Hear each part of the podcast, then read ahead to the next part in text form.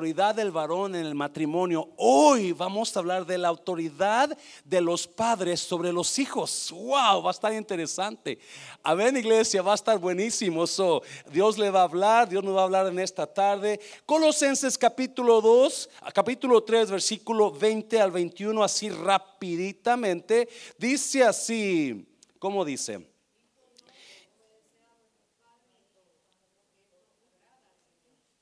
Ok, vamos a comenzar todos juntos el 20.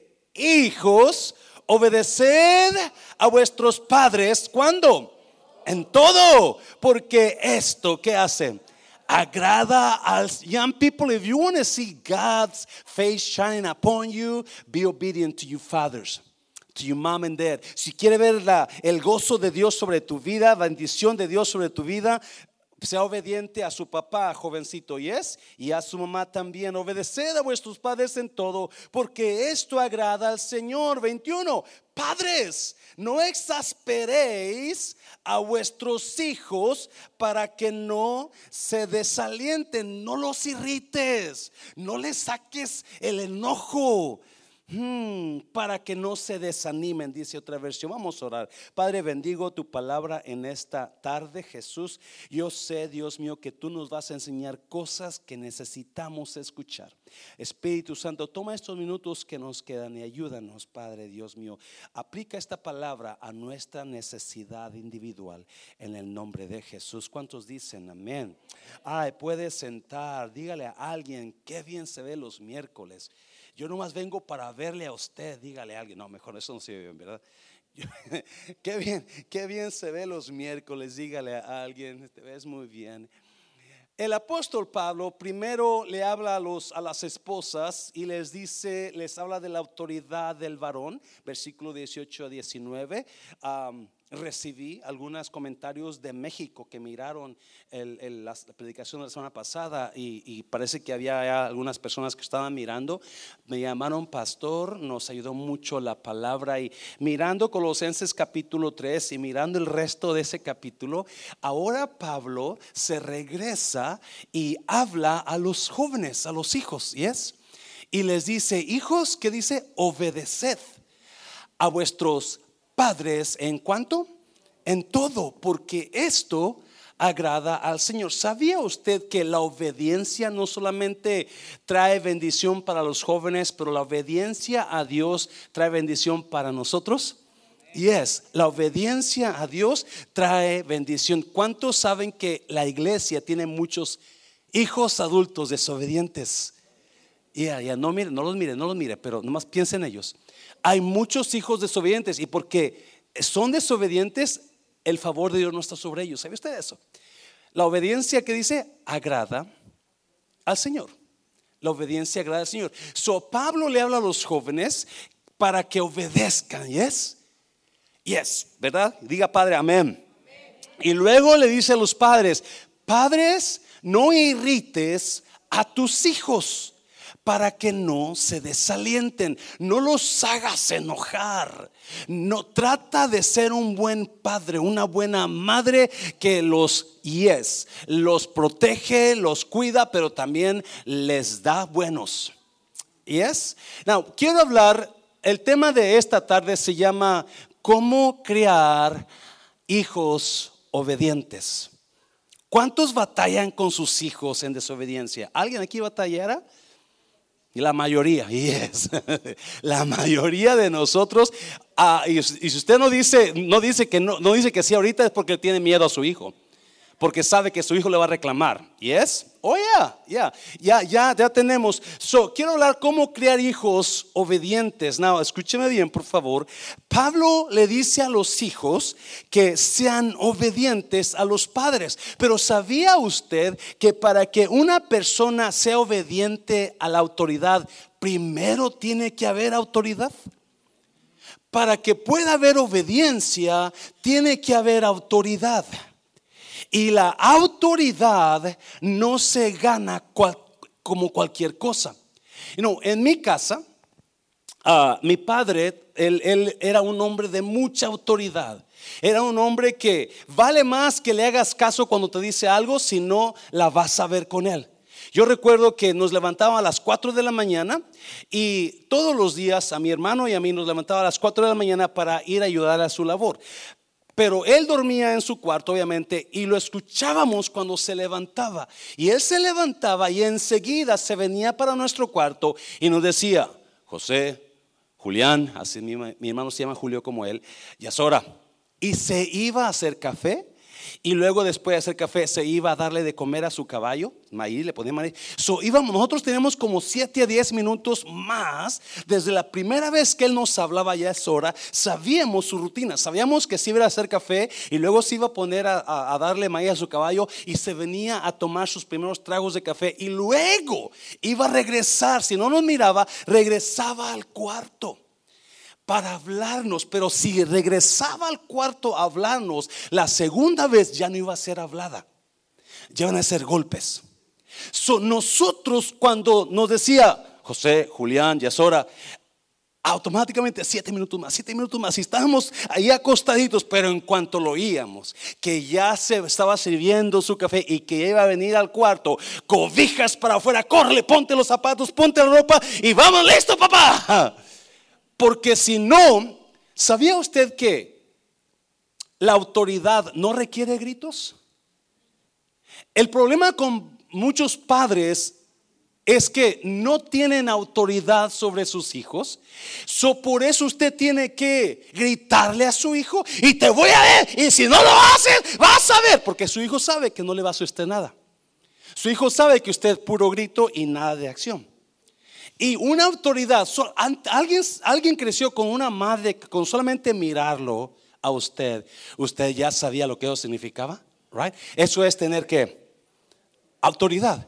Una vez que usted ya, su papá ya le hizo la mirada y usted sabe ese código de la mirada, donde usted sabe, oh my God, me va a ir como en feria, oh my God, no voy a llegar a la casa porque me va a dar. Porque usted ya sabía con las miradas decía, vas a ver, llegando a la casa. Porque ellos eran personas de autoridad. So,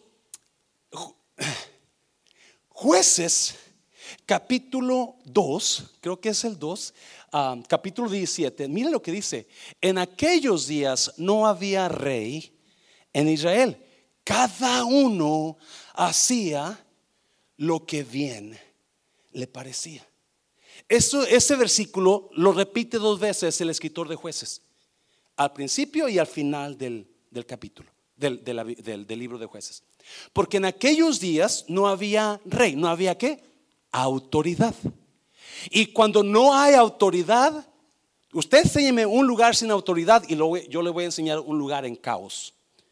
Cuando no hay autoridad, todos quieren hacer lo que ellos quieren hacer. Y nadie se pone de acuerdo en hacer lo correcto, porque todos quieren hacer lo que quieren hacer. Quizás en esta noche no haya muchos padres con niños aquí pequeños, pero los que haya, qué bueno que usted llegó. Amén, iglesia. Y si usted conoce personas con niños pequeños o con jovencitos que están batallando, comparta este mensaje, porque es increíble lo que Dios habla y nosotros estamos tan chuecos un lugar sin autoridad es un lugar de caos. Un lugar donde no hay quien dirija la cosa. Es un lugar donde hay disensión. La Biblia dice que andarán dos de acuerdo si no estuvieran de... ¿Andarán dos juntos si no estuvieran de acuerdo? No. So, tiene que haber autoridad en el lugar. Tiene que haber alguna dirección en el hogar. Y es lo que quiero hablar en esta tarde. So, vamos a hablar algunos consejos de cómo crear a hijos obedientes, cómo crear hijos que le van a obedecer a usted. Amén, iglesia. Listo, tome nota si quiere porque está bueno. Número uno, número uno, para crear hijos obedientes, número uno, ahí si lo pones... Ah, bueno, pues déjame hablarte un poquito antes de esto, perdón. Hay tres tipos de crianza. Gracias, mi hijo, por proponerlo. Hay tres tipos de crianza de acuerdo a los expertos. Y el primer tipo de crianza es la crianza, la, el número uno, por favor. Crianza permisiva. La crianza permisiva es donde los hijos tomaron control de la casa. Usted les permite todo. ¿Quieren ir al cine a medianoche? Oh, está bien, hijo, cuídate. Quieren nadar con una muchacha que es mayor de edad que ellos, ah, problema. Esa es la crianza permisiva donde los hijos mandan, los hijos hacen lo que quieren. Número dos es la crianza que autoritaria, donde esta es el otro extremo. La, la crianza autoritaria es donde un hijo está atado al padre o a la madre porque el padre y la madre los tienen del cuello. Y no, y no hagas eso, y no te vistas así, y no puedes ir para allá, y no, y no. Y también eso es muy malo. Usted va a ver jovencitos dañados por padres, dolidos, enojados, con odio contra sus padres porque no les dejaron hacer cosas. Todavía Claudia me reclama algunas cosas que yo no la dejaba hacer. Yo no la dejaba ir a pasar una noche con sus amigas, nunca. Tú nunca me dejaste. Gracias, hermana. Alguien me dio la razón. Uf, gracias. So, la, la crianza autoritaria es donde los padres solamente quieren mantener a los hijos atados, agarrados y no voltees. Una vez conocimos un muchacho, Mari se acuerda, Memo también, creo que Claudia y Felipe también se acuerdan, donde este muchacho no lo invitamos a ver un, a un concierto de Marcos Witt un concierto cristiano y le dijimos, te pagamos el, Rafita, y no alguien se acuerda, Felipe y Claudia, ah, te pagamos el, este, el, la entrada, vamos, Rafita, el, el baterista de la iglesia donde estábamos. Cuando dijo, pues tienen que hablar con mi mamá. Y fuimos con la mamá y dijo, no, eso es del mundo, él no puede andar en esos lugares. Un lugar cristiano, por amor de Dios, hermana, suelte a su hijo. No, eso es la crianza autoritaria, donde usted solamente mis chicharrones truenan y usted está criando hijos con rencor y enojados con usted porque no lo suelta un poquito. Y número tres, la crianza participativa. La crianza participativa es donde los padres tienen la autoridad, pero le dan oportunidad a sus hijos de hablar de que compartan lo que ellos están pasando, lo que ellos quieren, sin que los padres pierdan la autoridad. Y esa me encanta. Porque muchas veces o queremos tener aquí en las manos y no hagan, no para allá, o los dejamos que hagan lo que quieran. Pero qué bonito es tener el padre y la madre la autoridad y que los hijos sepan que usted tiene la última palabra y decir sí o no. Yes. So vamos a mirar cuatro consejos en cómo crear hijos obedientes. No, escuche bien, muchos de esos, algunos de esos consejos no van con su pensamiento de usted o su manera de pensar en cómo crear hijos. Yo solamente le estoy trayendo la palabra de Dios. No se enoje conmigo, enoje con Dios. Cuando llegue al cielo usted y, que su hijo se haya perdido porque no escuchó la palabra de Dios, eh, usted reclámele a Dios. Mm, ¿Por qué pusiste esto ahí, Dios? ¿Verdad? ¿Yes? Me está mirando muy serio en esa tarde. Ah, un paso fuerte al Señor para que me relajes, me pone nervioso. Número uno, número uno, ¿qué dice ahí? Comience temprano.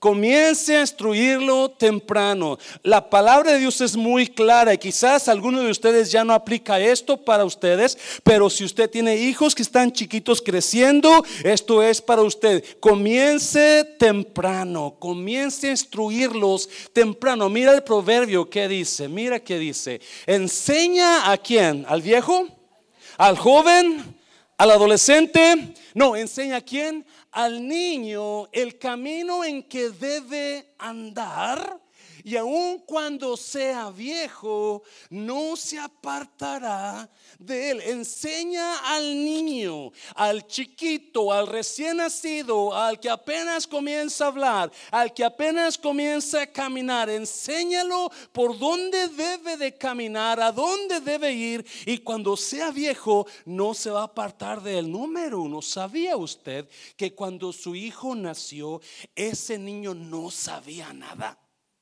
Él vino con una mente vacía. Yes. Él no sabía que era el mundo, no sabía que era papá, no sabía que era mamá. Su mente estaba sellada. No tenía nada en la mente. So, cuando él nació, llegó a un mundo nuevo. Si nos dejan, nos vamos. No. Ah, so, cuando el niño nació, cuando el niño nació, el niño no sabía nada. No todo lo que sabe ahora el niño lo aprendió de tres cosas: lo que mira, lo que escucha y el ambiente donde se crió. Cuando los hijos son hijos desobedientes, ellos están sacando lo que sus padres le enseñaron. Mm. Cuando sus hijos, escuche bien por favor, cuando sus hijos traen ciertas mañas con ellos, ellos solamente están sacando lo que sus padres los dejaron hacer. ¿Me está oyendo iglesia? No es la culpa del vecino, no es la culpa del maestro, porque hay unos que la ganan contra el maestro. Es que ese maestro no quiere a mi hijo, pues ¿cómo lo va a querer si es un chiflado? No se enoje conmigo. Es que esos pastores, una vez me dieron a mí a quejarse de una jovencita que salió embarazada por los pastores de joven, no eran ellos, eran otros pastores, eh, pastores de joven que no la cuidan bien.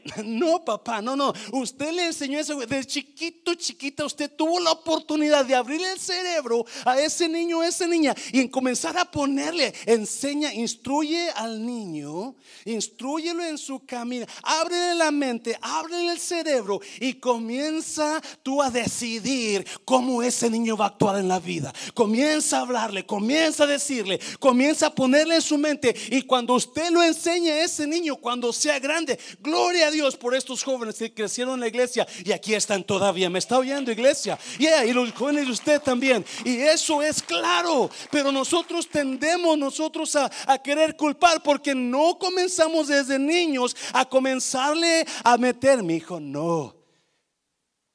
¿Qué le va a enseñar usted? Porque si usted no tiene lo que debe de enseñarle, usted nunca se lo va a enseñar. No puede enseñar lo que usted no sabe. Por eso, papá, mamá, la iglesia es el lugar de entrenamiento para usted más mejor del mundo. ¿Me está oyendo, papá, mamá? porque los niños van a, otra vez, cada niño crece mirando escuchando y el ambiente que lo hacen la persona que él es. Por eso el proverbio dice, instruye al niño en su camino, instruye al niño. Es que mi hijo apenas recién nació, qué bueno, tráeselo a la iglesia, preséntelo al Señor. Es que mi niño no sabe hablar, no, qué bueno, si usted le va a abrir su mente y usted le va a enseñar, no nomás, mamá, papá, no, Dios, Jesus, I love you God. Todas esas cositas usted le va a meter en su mente. Es como un cerebro abierto. Usted va. Cuando estaba yendo al colegio de Biblia, a Cristo para las Naciones, el maestro una vez nos dijo a nosotros, los que éramos pastores o íbamos a ser pastores, dijo: Ustedes son responsables de cómo su congregación piensa. ¿What? Ya, porque usted, ellos reciben la enseñanza de ustedes y ustedes deben de ser responsables. Lo que usted les predica es lo que deben de ellos actuar y pensar. Y te lo digo a ti, usted es responsable de cómo su hijo piensa. So, no culpe a nadie si su hijo es un desobediente. Es porque usted no lo preparó de niño. De grandes queremos cambiar y darles en la torre cuando muchas veces ya pasó el tiempo de niñez, donde deberían de haber aprendido lo correcto de nosotros. Y es iglesia. So, no tenga miedo. Si de grande es muy difícil que un árbol se enderece cuando ya es grande. En mi casa, cuando yo la compré, había unos arbolitos chiquitos. Me acuerdo que uno de ellos creció con, con dos varas así. Lo he, lo he platicado de esto antes. eran, eran, tenía el tronquito aquí y luego se dividía en dos varas. Y estaba feo el pobre arbolito, estaba una para allá y otra para acá y se miraba feo. Dije, lo voy a cortar. Pero dije, no, lo voy a cortar una parte y a ver si endereza la otra parte porque estaba chueca así, curvada. So le corto una parte. Y se quedó esa parte solita del árbol. Pero cuando con el tiempo, aunque estaba bien chueca así, chueca, se fue enderezando, enderezando, enderezando. Ahorita si lo ve ese árbol, no parece que estaba chueco. Porque desde chiquito ese árbol se le enderezó, se le quitó lo que le estorbaba y comenzó el enderezamiento. Y comenzó a... Y ahora si usted lo ve, parece, está derecho ese árbol.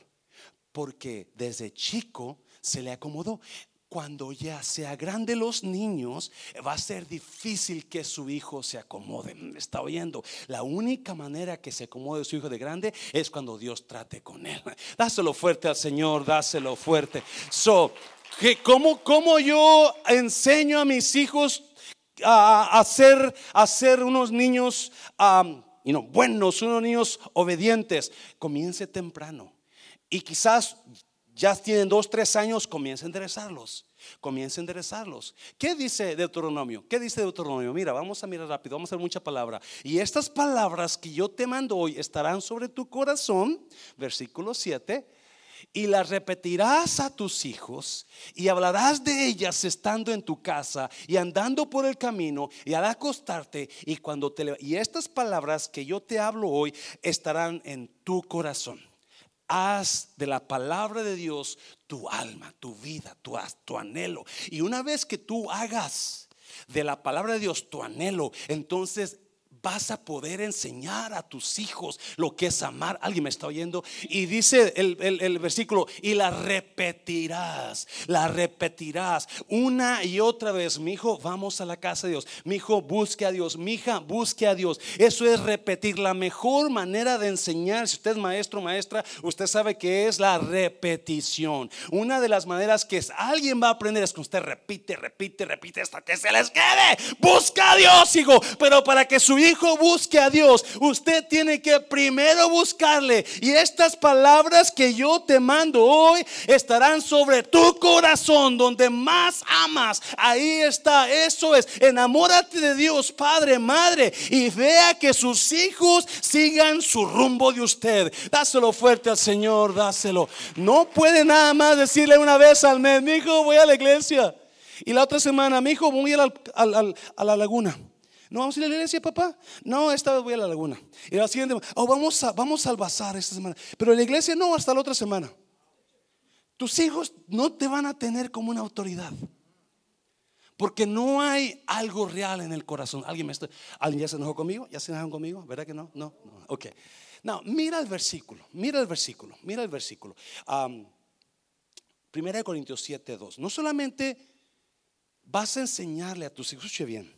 Yo siempre he dicho que la iglesia es como las ciudades fortificadas de tiempos antiguos. Cada ciudad tenía muros alrededor para protegerla de los enemigos. Y cada ciudad ponían muros altos y anchos de metros y metros de anchos para que el enemigo no pudiera destruir esos muros y entrar fácilmente. La iglesia es una ciudad con muros para sus hijos donde el diablo, una vez que su, su, hijo venga a la casa del Señor, el diablo no va a poder entrar fácilmente porque su hijo tiene la palabra de Dios aquí enseñada. Usted se la repitió una y te, la repetirás a tus hijos cantando afuera en el campo, cuando te acuestas, cuando te levantes en el campo, en la ciudad. Repítela siempre para que se les quede y esas palabras van a ser muros en las vidas de tus hijos. Y en lugar de que estén haciendo cosas malas, estos niños van a saber cómo actuar porque tú les enseñaste. Dáselo fuerte, dáselo fuerte. ¿Qué más le vas a enseñar a tus hijos? Pero en vista de tanta inmoralidad, cada hombre debe tener su propia esposa y cada mujer su propio esposo. No dice cada hombre debe tener su propio hombre o cada mujer debe tener su propia. ¿Verdad que no dice así? Escuche bien, papá, mamá, el mundo allá está como locos ahorita. Usted lo sabe. El mundo hay confusión de identidad. no, no, solamente les va a enseñar a usted el temor de Dios, que es lo que los va a guardar, pero les va a enseñar su verdadera identidad. Mi hijito, tú naciste cuando yo te miré encuerado, yo te miré que eras varoncito y tú eres hombrecito. Y tú debes de buscar una mujercita. Y no dejes que nadie te diga lo contrario porque tú eres hombrecito. Mi hijita, cuando usted nació, le miraron sus partecitas. Esta es una hembra. Usted mete, usted es una mujercita. Usted debe buscar un varoncito. Y cada vez que usted diga, tú eres varoncito, mi hijo, escuche bien. Hay padres que les encanta vestir a sus hijos con colores de mujercita, con cortarles el pelo como si fueran mujercitas o vestir a mujercitas como si fueran varones. Usted está echando a perder a sus hijos. No, no, usted tiene que instruirlos. No, mi hijo, eh, ustedes, usted no es ellos, usted no es them, you're not them, you're not, no, no, you're not they, you are you. A male, a female. Y es iglesia. Y cuando su escuela le mande, déjenos nosotros enseñarle a sus hijos la sexualidad. Dígales, no, yo protesto. La sexualidad se la enseño yo. ¿Y quiénes son ellos? Se la enseño yo. No ustedes, no la escuela. Porque la escuela está bien chueca. ¿Me está oyendo, iglesia?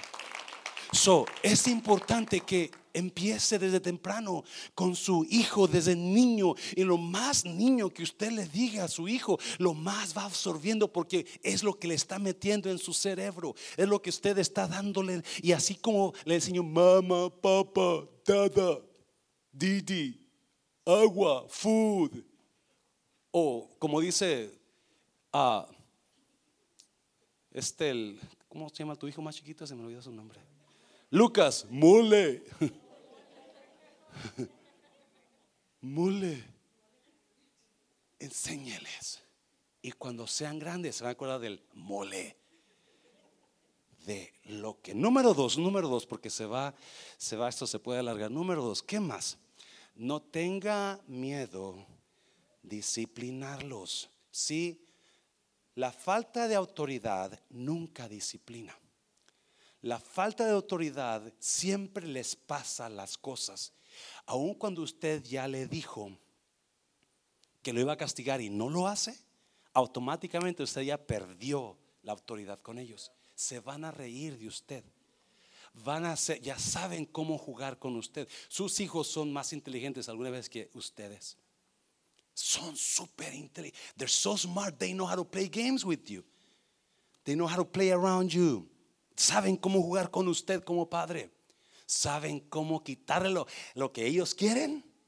Papi, y viene la chiquilla, bien chiquilla, bien bonitilla. I love you, daddy. Mm. y usted sabe, ¿qué quieres ahora? ¿Ah? No tenga miedo disciplina. Yo sé que esto ya no se enseña. Yo sé que esto ya la gente, yo estaba mirando un, a un predicador muy, muy hispano, muy, muy reconocido mundialmente. Y este hombre, una vez, un muchacho le preguntó, tengo problemas con mi hijo.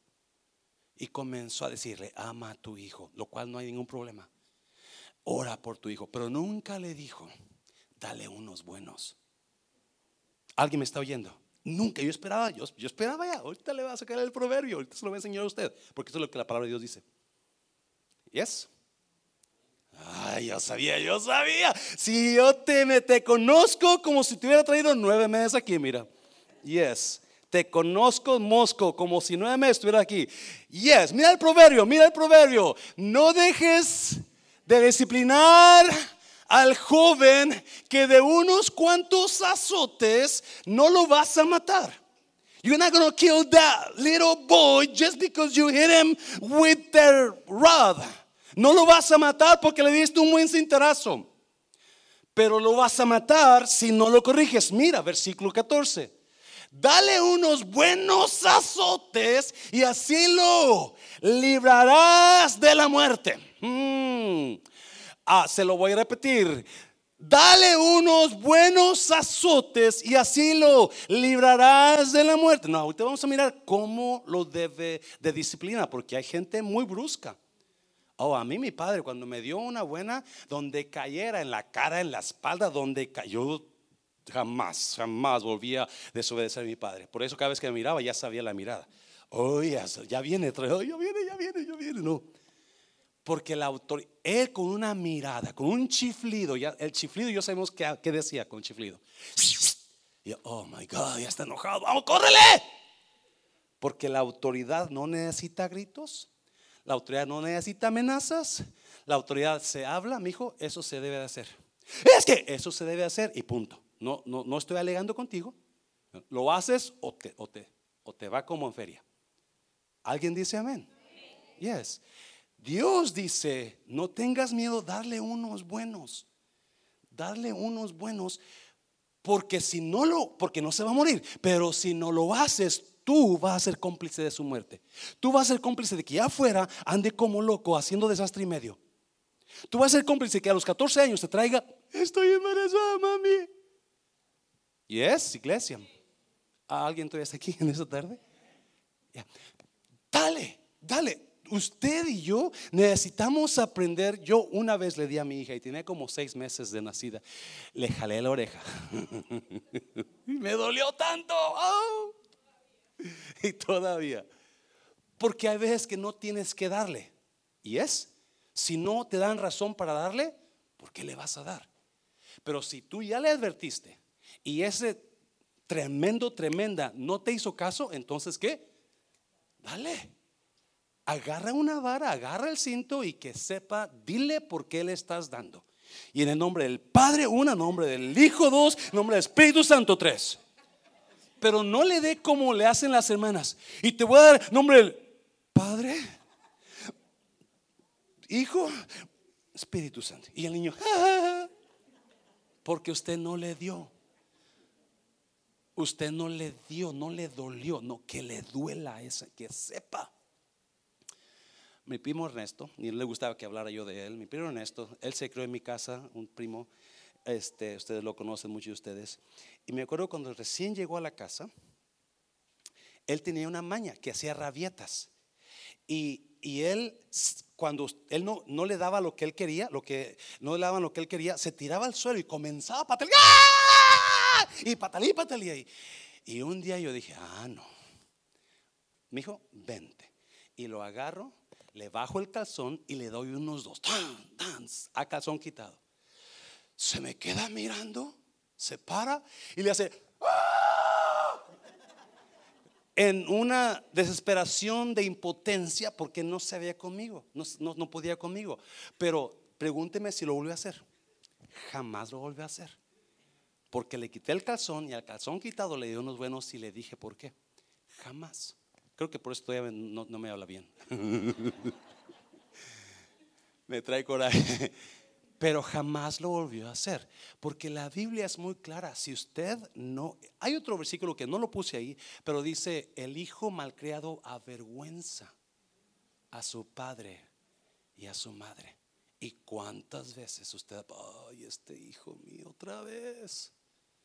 ¿Alguien me está oyendo? So, la Biblia dice, dale. No, ¿cómo, ¿Cómo le vas a dar? ¿Cómo le vas a dar? Vamos a mirar ahí. Vamos. Antes de ir, ¿cómo le vas a dar? Quiero hablarte de una persona, unas dos hombres. Primera de Samuel capítulo 2. Primera de Samuel capítulo 2. Habla de dos sacerdotes. Escuche bien. Lo que tiene el impacto de no darle a tus hijos, de no pararlos, de no decirles, hey, cálmate, porque te va a ir como en feria. Había dos sacerdotes en el tiempo de Samuel.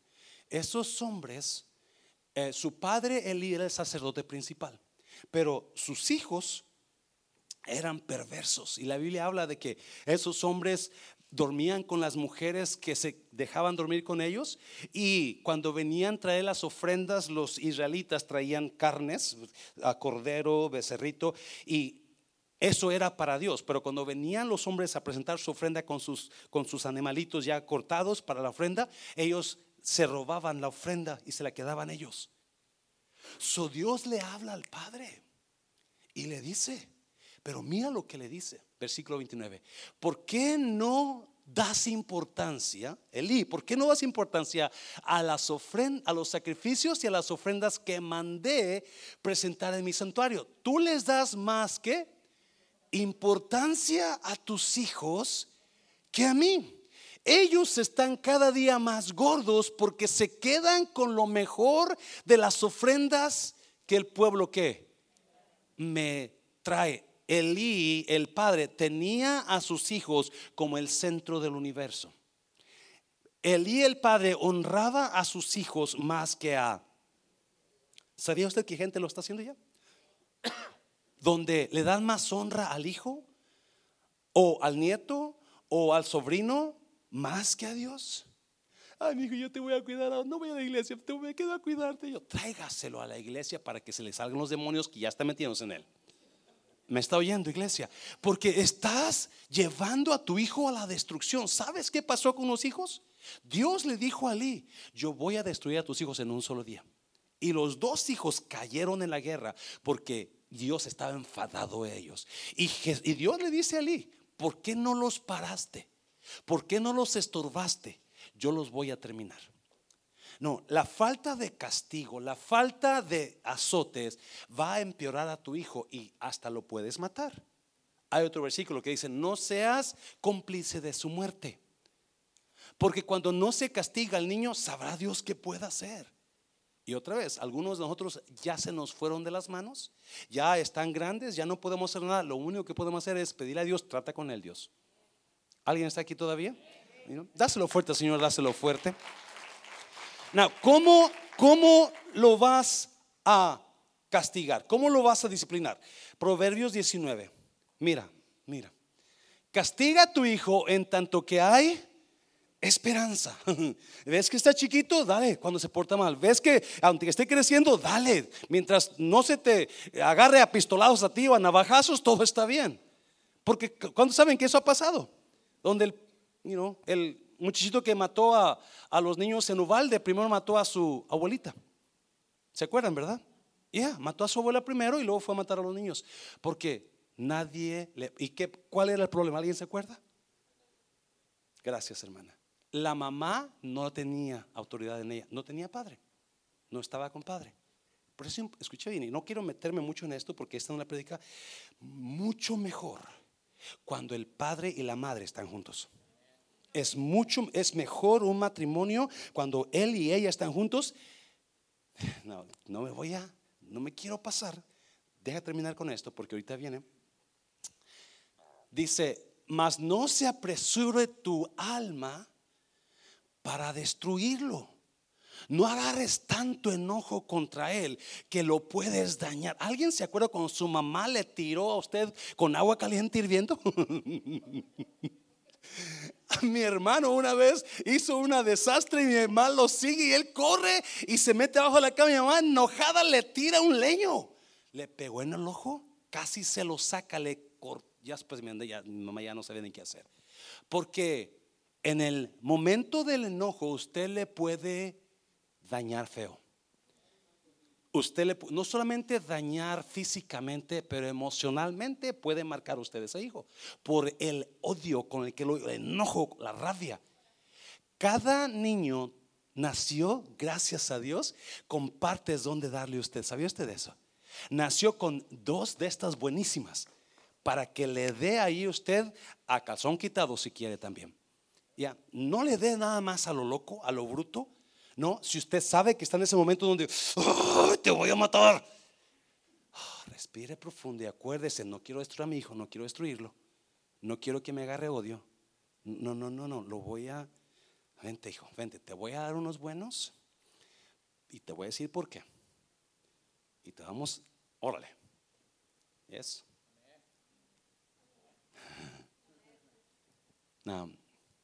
¿cómo lo va usted a corregir, aparte de no con enojo furioso, poniéndose de acuerdo con su pareja. Ah, por favor, por favor. Si hay algo que está dañando a los hijos, es cuando el padre y la madre están totalmente en desacuerdo en cómo usted disciplinará a sus hijos. ¿Yes? Cuando él los disciplina, usted se enoja. Ah, pero como usted disciplina, usted no dice nada déjame, yo sé que estoy haciendo. O cuando ella lo disciplina, usted se enoja, pero cuando usted lo disciplina, déjame, yo que... No, no se preocupe, nadie me dijo nada de usted. No. Así trabaja la cosa. Así trabaja la cosa. Por si acaso está pensando, ¿quién le diría?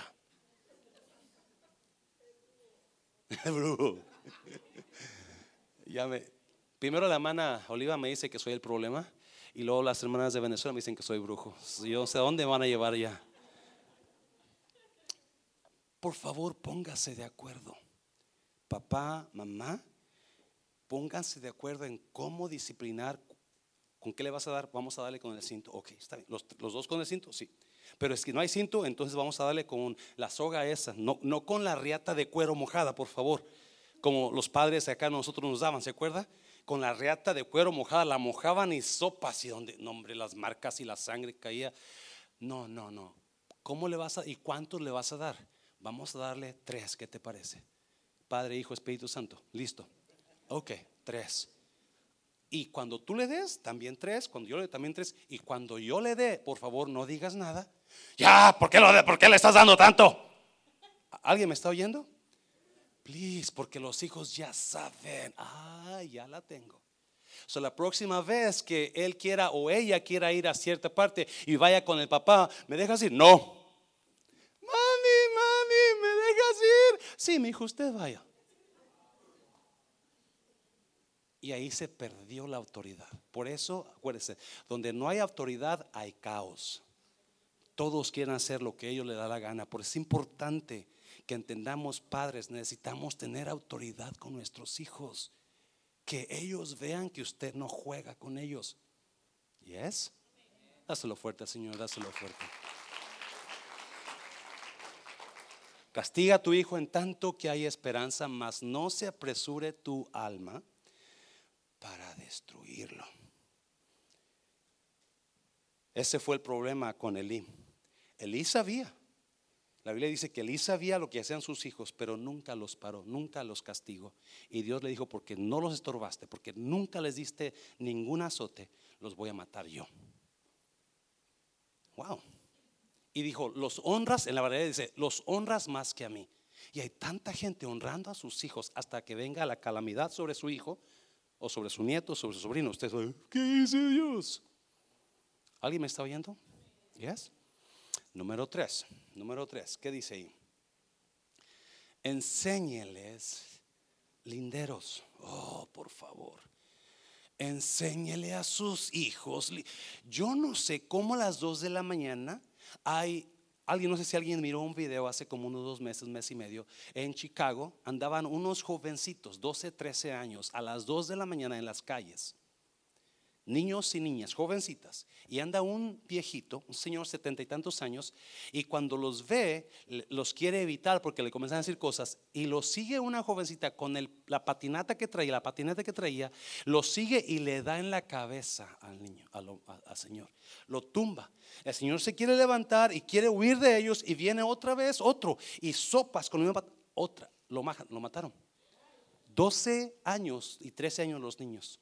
12, a las 2 de la mañana en Chicago, mataron a ese señor, a ese viejito, porque nadie les puso linderos, nadie les puso límites. Nuestros hijos están entrando en depresión, en ansiedad, porque no tienen límites. Wow. Préstame el celular, papi. Ándale, mi hijo, tenga. Pero nunca le dice, déjame te lo bloqueo para que no veas cosas que no debes. O a los siete años ya tienen celular. Te quiero hablar a ti, mami, te quiero hablar a ti, papá. Y nunca le hablan a usted. ¿Y qué pasa? Se lo dejan el celular toda la noche a ellos. No, te voy a comprar celular, pero ese celular a las 8 de la noche está en mi cuarto laqueado. ¿Alguien está aquí todavía? Te voy a comprar celular, pero ese celular me lo das a las 8 de la noche. Pero papi, entonces no. Esto no es, esto no es, no estamos aquí negociando. No, no, esto es lo que se hace y eso se hace y se acabó. So, si tú dices que sí, yo te lo compro. Pero a las 8 de la noche, dámelo. Y a las, cuando salgas de la escuela, siguiente te lo regreso. Por tres horas. Eh, quizás exagero, ¿verdad? Pero estoy, estoy hablando donde los padres de ahora no les ponemos límites a nuestros hijos.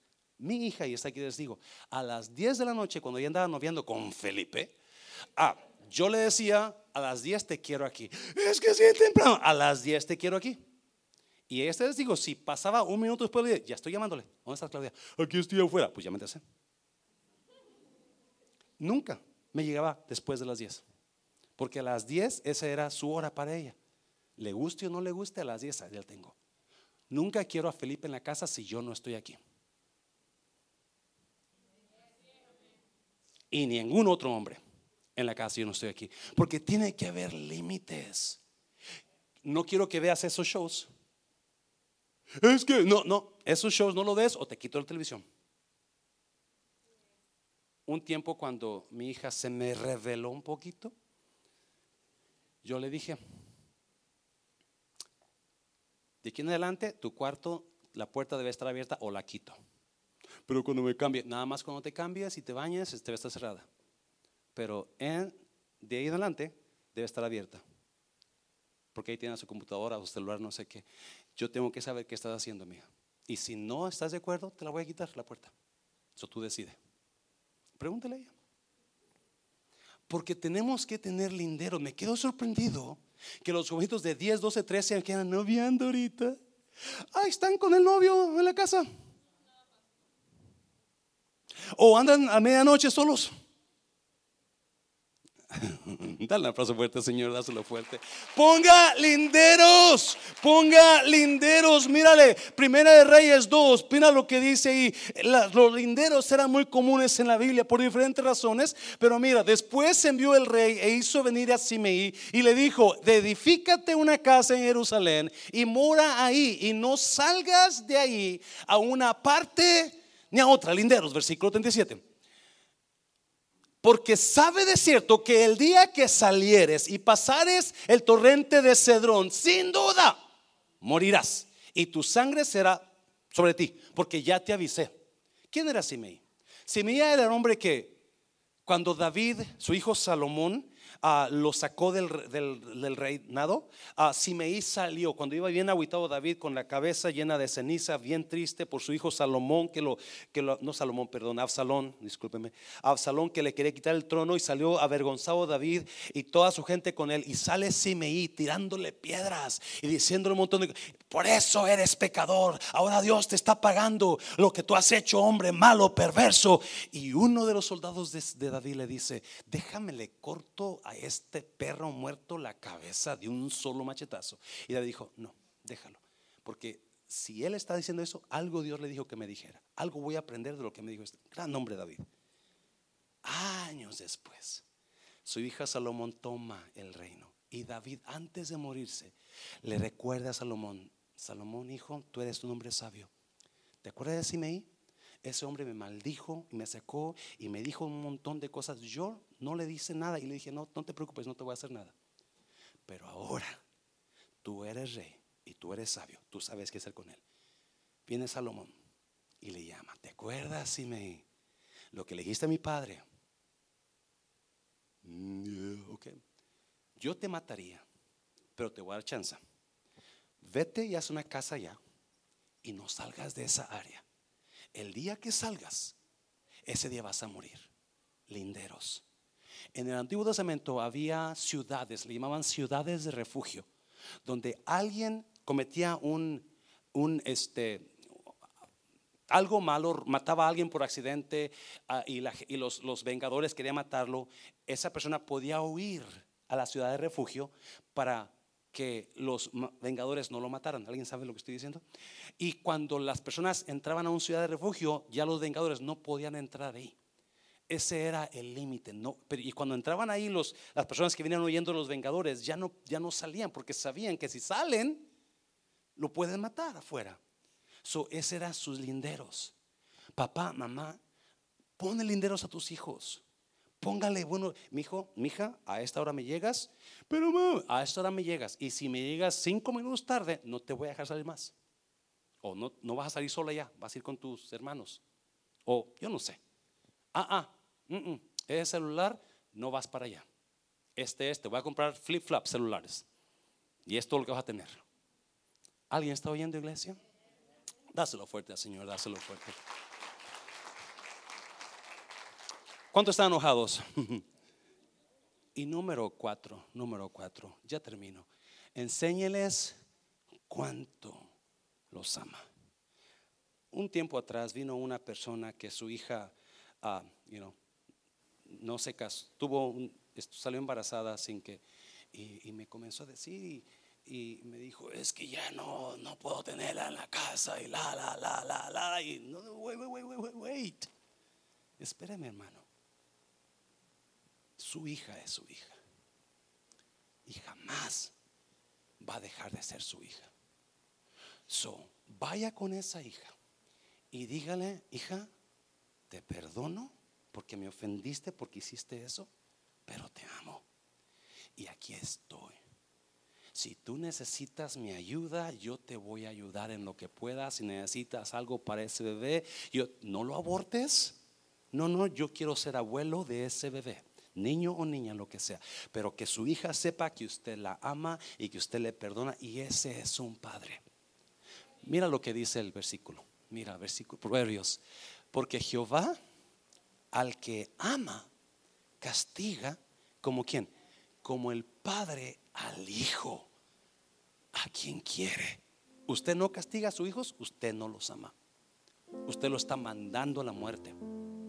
Usted no le da a sus hijos, usted les diga que le digan, ay, mira qué buena esa palabrota que dijo, qué bonito.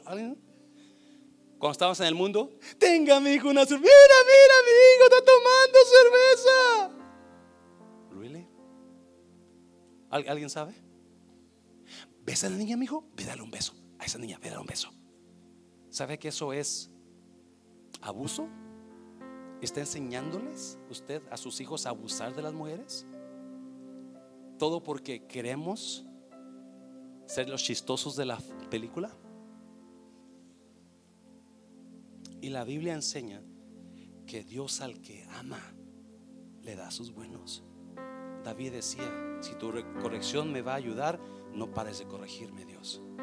¿Alguien me está oyendo? No, déjame decirte, corrección de Dios duele. Oh my God, que si duele la corrección de Dios. Por eso es mil veces más que el Padre corrija al Hijo.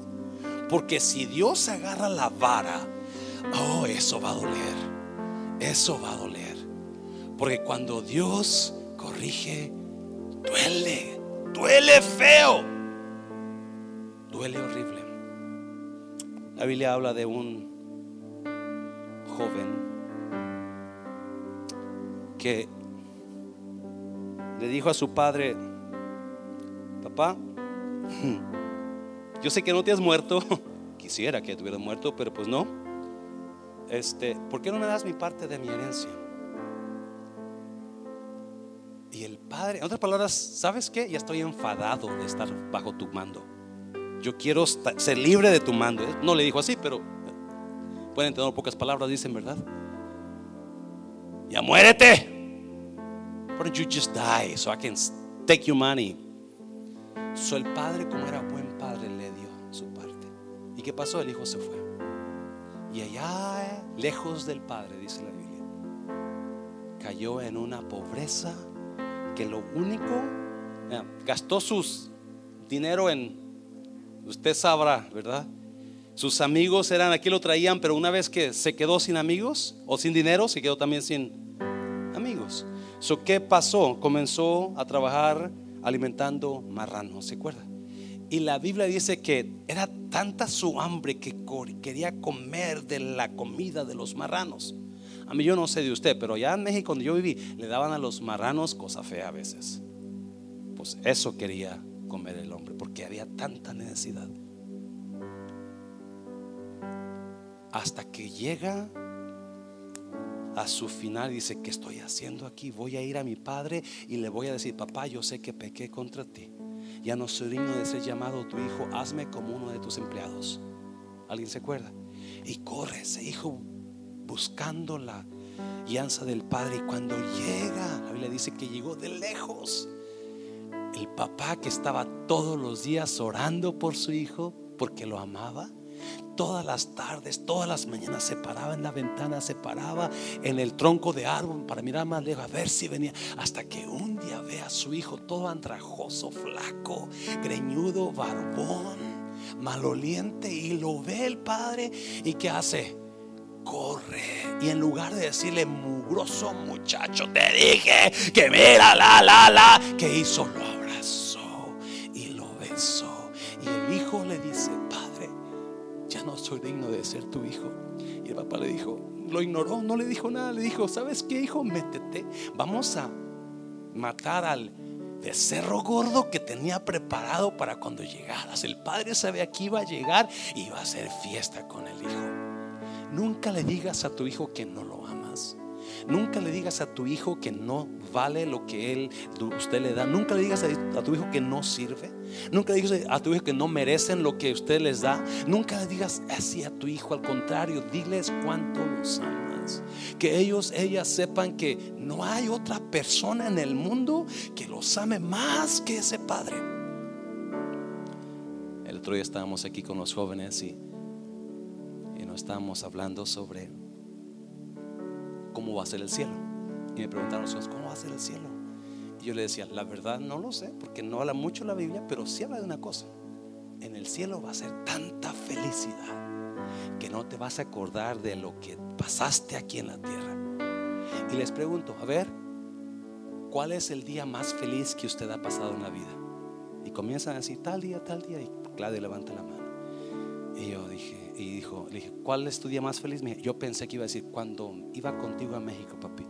Me dice, cuando me casé con Felipe. ¡Auch! ah, me fui a la casa llorando casi. Pero yo entiendo, ¿no? Pero que ellos sepan, aunque yo ame a fulano, a fulana, yo sé que nadie me va a amar como mi padre. Nadie me va a amar como mi madre. Póngase de pie. Póngase de pie. Véngase al altar. Yo no sé si tomar